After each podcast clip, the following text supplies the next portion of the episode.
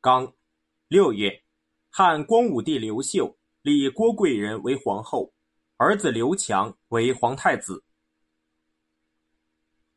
刚，秋季，贾父攻击少陵、新息，全部平定。母，贾父的部将在颍川杀人，太守寇寻将其处死。贾父认为这是在羞辱自己，想要杀死寇寻。寇寻知道之后，不打算与贾父见面。他姐姐的儿子古崇说：“我古崇作为将领，可以带剑站立一旁，若是发生意外，足可抵挡。”寇寻说：“并非如此。从前蔺相如不怕秦王，却屈服于廉颇，是为了国家。”下令所属各县准备丰富的食品，储存好酒。贾父率领金武军一旦入境，每人都有双份饮食。寇寻出城，在道旁迎接，随后借口有病返回城中。贾父部署军队，打算追击寇寻，但手下将士都已喝醉，只好过境而去。寇寻派古崇将此事上报，光武帝刘秀征召寇寻。寇寻到后，被刘秀接见。当时贾父已经在座，看见寇寻，便想起身回避。刘秀说：“天下未定，梁虎怎能自相残杀？朕今天就为你二人解除旧怨。”于是寇寻、贾父并肩而坐，谈得非常愉快。然后同乘一辆车子出宫，互相结为好友而去。刚八月，光武帝刘秀派遣将军邓龙攻打彭宠，没有取胜。刚，葛延攻下睢阳，刘永逃到胡陵。刚，在青州、徐州两地的叛军首领张布投降。母，汉光武帝刘秀派遣伏龙持符节出使青州、徐州，当地叛军听说梁王刘永战败，全都惊恐不安，纷纷请求归降。张布派遣他的部属随伏龙到首都洛阳。刚。汉军将领邓凤反叛，母吴汉率军夺取南阳，对当地百姓肆意侵扰危害。将军邓凤正好请假回乡，返回新野省亲扫墓，对吴汉侵扰自己的家乡愤恨不平，于是起兵反叛，击败吴汉军队，与其他叛军联合。刚九月，赤眉军发掘西汉各位皇帝的陵墓，又攻入长安。邓禹作战不利，逃往云阳一带。严岑驻扎在杜陵。刚，冬季，光武帝刘秀派遣将军岑彭、王常前往攻打邓凤。母，汉光武帝刘秀在御前会议上指着王常对群臣说：“就是这位将军率领着下江各路人马辅佐汉朝，他的决心如同金石一样坚定，真是忠臣。”当天。任命王常为汉中将军，让他与岑彭率领七位将军前往攻打邓凤。刚，汉光武帝刘秀派遣将军冯异进入函谷关，征召邓禹返回首都洛阳。母，邓禹自从冯音叛变事件发生后，威名渐渐受损，大军又缺乏粮食，几次与赤眉军交战都没有取胜，归附的人不断离散。注。冯音叛变发生在光武帝建武元年（公元二十五年）。当时刘秀让邓禹进兵长安，邓禹固执己见，派兵攻取上郡，留冯因、宗辛守巡役，自率主力平定北地。但冯因和宗辛二人争权，冯因杀死宗辛，反击邓禹。一个月后，冯因被手下擒获，率众归降。此事《刚建义之录》没有记载。于是汉光武帝刘秀。便派将军冯异接替邓禹，并亲自送冯异到河南，对他说：“三府地区遭受王莽、刘玄的动乱，再加上赤眉、严岑的暴行，百姓涂炭，无处申诉。你现在肩负讨伐叛逆的重任，对敌军营垒中归降的人，将其首领送到首都洛阳，遣散其部众，让他们从事耕田种桑，摧毁其营寨，使他们不能再聚集声势。征伐的目的。”并不一定是夺取土地、屠灭城池，主要是平定、安抚他们。各位将领不是不擅长打仗，只是太喜好劫掠。你本来就是能驾驭部下的帅才，希望你能自我克制，不要给所经过的郡县造成痛苦。冯异叩首接受命令，率军西进，所到之处显示威力，建立信誉，很多叛军归降。刘秀又下诏征邓禹回京，说：“你要千万慎重，不要跟走投无路的敌军一争高下。赤眉军没有粮食，只要拖下去，自会归降。我以饱餐的军队等待饥饿之徒，以养精蓄锐的士兵等待疲惫不堪的敌军，只需弯下鞭子，便可抽打他们。”各位将军不必忧虑，万万不要再妄自发动进攻。刚，刘秀派遣公路大夫伏龙前去任命张布为东莱太守。刚，汉光武帝刘秀建武三年（公元二十七年）春季正月，刘秀任命冯异为征西大将军。刚，邓禹、冯异与赤眉军交战。大败，穆邓禹因为自己身负重任却没有立功，感到羞愧，多次驱使饥饿的士兵进攻赤眉军都没有获胜，于是就率车骑将军邓弘等人从河北县境到达虎县，与冯异约定共同出击赤眉军。冯异说：“赤眉兵力仍然很强，可以用恩德信誉引诱他们，很难用武力将其马上击溃。”陛下现在派众将驻扎在渑池，截断他们东归要道，而我则攻打他们的西侧，一举取胜。这是万无一失的谋略。邓禹、邓弘没有接受冯异的意见，邓弘便与赤眉军大战一整天，结果全军溃败。冯异和邓禹联军援救邓弘，赤眉军的攻势稍稍受挫。冯异认为士兵已经又饥又饿，应稍作休息。邓禹没有听从。再度与赤眉交战，被打得大败。邓禹只率领二十四人骑马逃脱，返回宜阳。冯异抛弃部队逃走，只与几名部下返回营垒，又集结被打散的士兵，坚守自保。刚，汉光武帝刘秀在洛阳为自己的四位亲属建立祭庙。墓，刘秀祭祀自己的父亲南顿君刘钦。往上指导自己的高祖冲陵节侯刘满。刚，冯异在崤山脚下大败赤眉军，敌军向东逃走。刘秀在宜阳布置军队，收降赤眉军，得到传国玉玺。母，冯异与赤眉军约定会战日期后，便挑选精兵，让他们变换服装，装扮的与赤眉军完全相同，埋伏在道路两旁。第二天清晨。赤眉军派一万人攻击冯异前部，冯异只用少数部队前去救援。赤眉军发现对方力量微弱，就出动全部人马攻击冯异。冯异也投入全部兵力与敌人展开激烈战斗，直到太阳偏西，赤眉军气势稍减，冯异的伏兵突然出现，伏兵与赤眉军的服装相同，赤眉军无法识别，于是惊慌失措，四散溃逃。冯异乘胜追击。在崤山下大破赤眉军，投降男女合计八万人。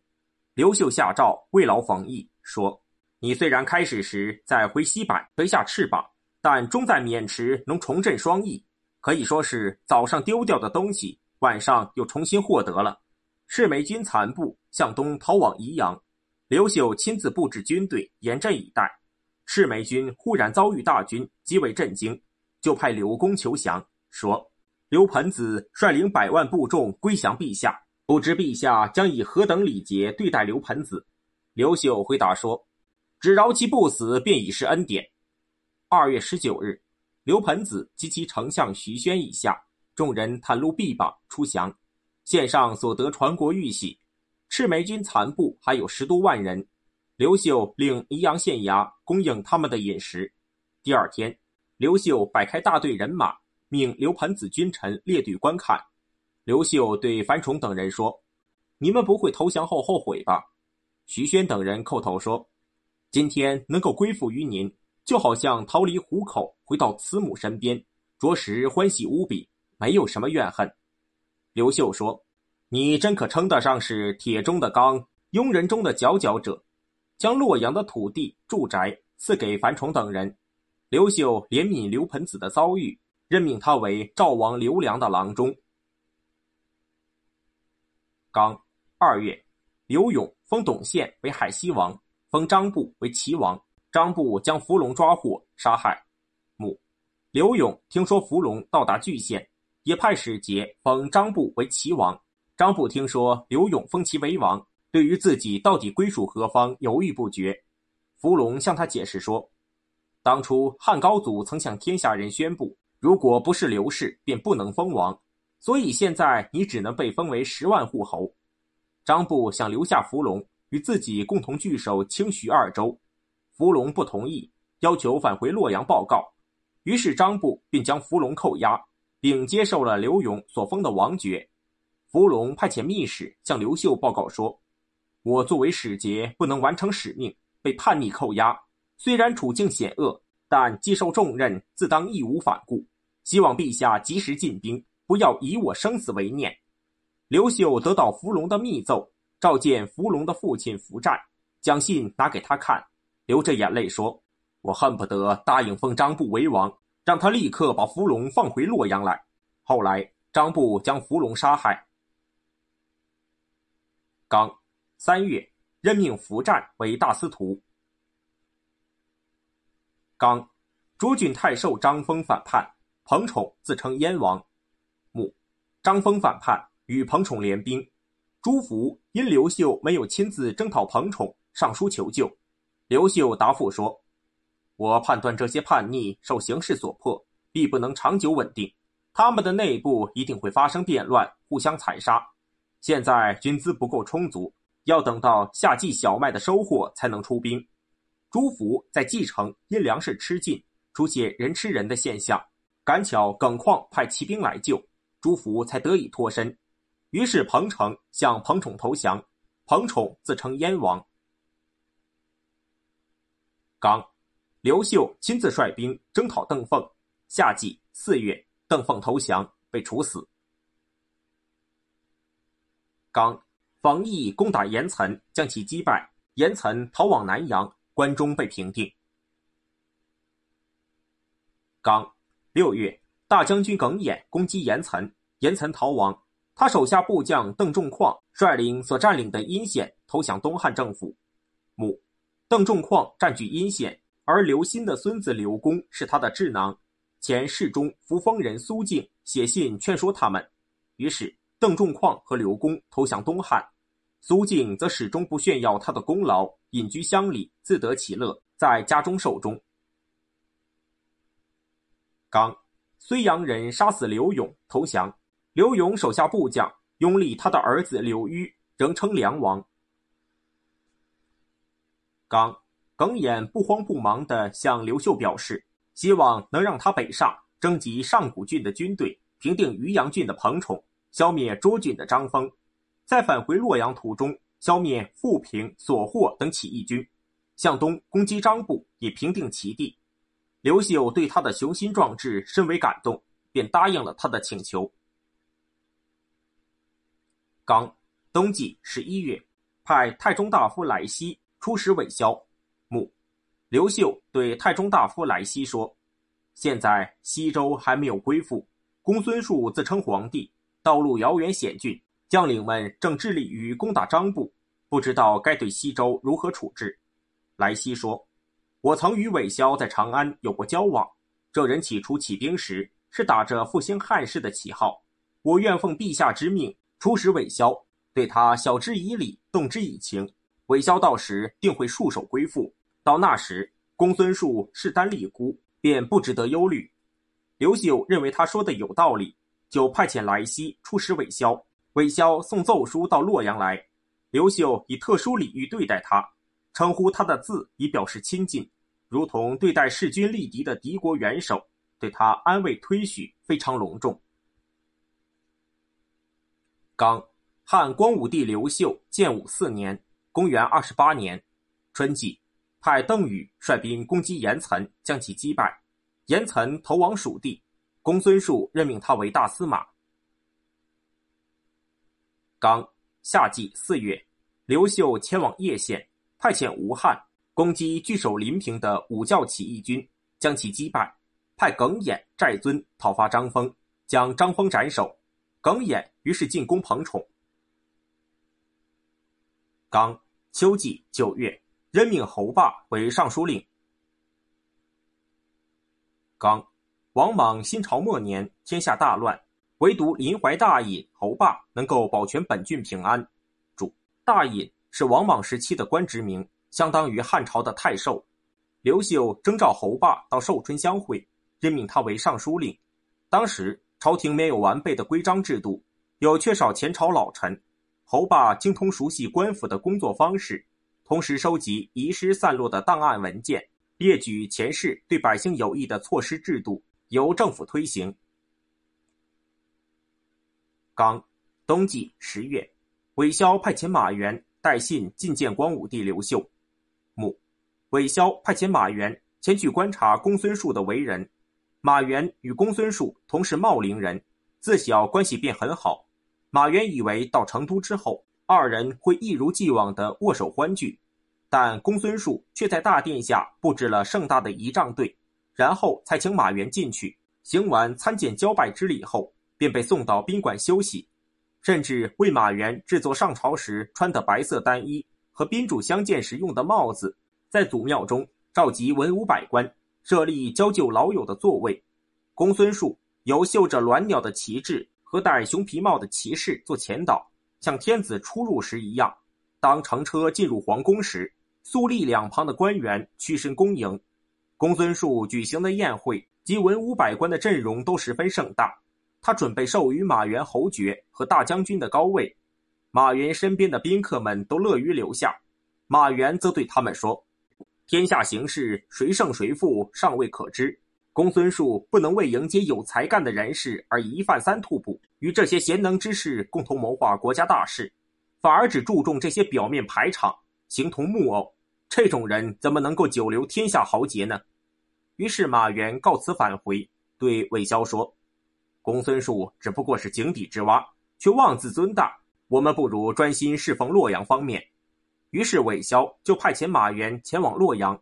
马援刚到，刘秀发束头巾。坐在宣德殿南廊下迎接他，笑着对马援说：“你遨游在两个皇帝之间，今天见到您，使我非常惭愧。”马援叩头拜谢，并说：“当今之事，不只是君主选择大臣，大臣也在选择君主。我与公孙述是同乡，年少时友情很深。我前去蜀地成都时，公孙述却在大殿之下陈列士兵，然后才让我进去。我这次远道而来。”陛下又怎么知道我不是刺客奸人，竟如此简易的与我见面？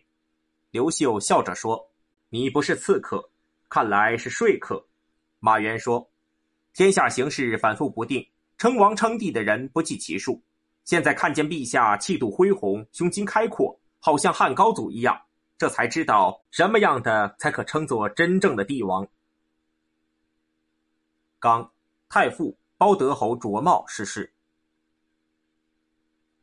刚，汉光武帝刘秀建武五年（公元二十九年）春季正月，刘秀派遣来西送马援回陇右。母，韦骁与马援起居同处，询问洛阳方面的情势。马援说：“我上次到洛阳朝廷后，陛下接见我数十次，每次接见交谈通宵达旦。陛下的聪明才智和勇气谋略，并非常人可匹敌，而且他开诚布公，毫无隐瞒。”胸怀豁达，不拘小节，略与高祖相同，但他博览儒家经典，善于处理政事，这一点前代帝王无人能与他相比。魏骁说：“你认为与高祖相比如何？”马援回答说：“以我之见，不如高祖。高祖没什么可以的，也没什么不可以的，怎么做都行，不遵守一定的死规矩。而如今的陛下却喜欢处理行政事务。”一举一动都有节制，按照一定的规范，还不喜欢喝酒。韦骁听后有些不高兴，说：“照你这么说，他比高祖还要胜一筹啊！”